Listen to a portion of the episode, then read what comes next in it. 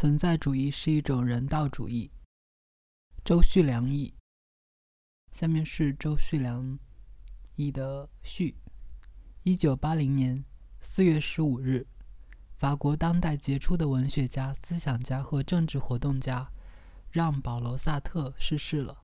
他是继罗曼·罗兰和法郎士之后，二十世纪法兰西文坛的巨星。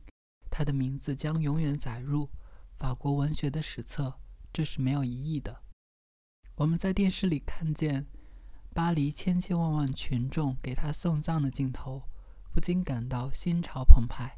是什么使他这样深深受到法国广大群众的爱戴？他的文学，他的哲学，还是他一系列正义的言论和行动？回答是这一切都包括在内。但是就萨特来说，理解他的哲学思想恐怕要比了解别的文学家时更为重要。我们在这里选绎了他的存在主义是一种人道主义，就是为了这个目的。他早年本来是研究哲学的，后来以官费留学德国，受到德国哲学家海德格尔和胡塞尔学说的影响，所以形成一种。存在主义哲学思想体系，其影响所及比他的先行者还要大。萨特自称他的存在主义是一种无神论的存在主义，这就是说，他既否定了上帝造人的神话，又否定了先天的性善论和性恶论。在他说来，先是有人，然后通过人的自由选择的行动，人才成为他那样的好人或者恶人。英雄或者懦夫都不是天生的，而是通过人的主动选择，使他成为英雄或者懦夫。这就是存在先于本质的基本论点。由于人的行为出于自由选择，所以要承担责任，不但对行为的后果负责，而且对自己成为怎样的人，也要承担责任。正因如此，所以它是一种人道主义，即把人当作人，不当作物。是恢复人的尊严。这些道理在西方道德哲学关于自由意志的论争中本来是常见的，因为除非我们承认人有选择自由并对其行为负责，我们就无法对作恶者进行报复性惩罚，而只能像功利主义者那样说惩罚只是防止别人效尤。但是。受惩者可以回答功利主义者说：“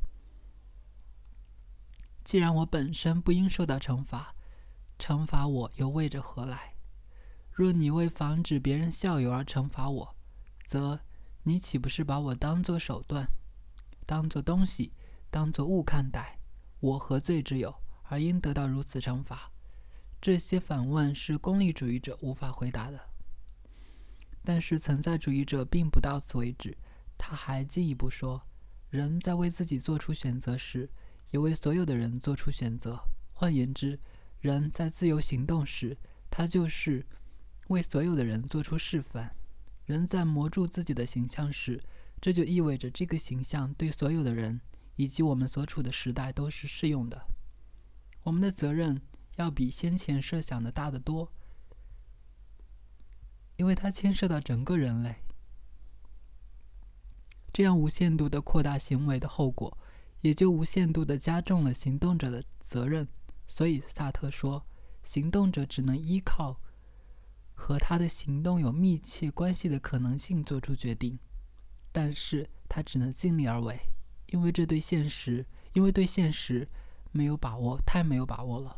现实不仅包括物，更包括人，每一个人代表一个主观性。人就是处在一个主观性凌厉的世界里，然而要决定自己是什么和别人是什么。可是萨特又说，存在主义者从不把人当作目的，因为人仍旧在形成中，所以他反对孔德的那种以人类为崇拜对象的人道主义，认为最后会导致法西斯主义。萨特把人的主观能动性强调到这种地步，是不是完全无视所有所谓客观规律呢？也不。但是他在本文中只是轻轻带过。他承认有在有生存在世界上所少不了的限制，如劳动，而人的意图就是超过或扩大这些限制，不然就是否定或适应这些限制。所谓限制，就包含有客观规律在内。但是存在主义的核心思想，则是自由承担责任的绝对性。人发现自己处在一个有组织的处境中，他没法避免选择，他不选择也等于做出选择，所以它是一种行动的哲学，是入世哲学，而不是出世哲学。即使不能有力地树立一种天下兴亡、匹夫有责的人生观，至少可以使玩夫廉、懦夫有力志。而这种哲学。在经受过法西斯铁蹄蹂躏、精神状态处于瓦解状态的欧洲，是有其一定的吸引力的。以上是综述本文的大意，并就其本身略作评述，以供读者研究萨特全部存在主义哲学的内容及其在文学上表现的参考。译者。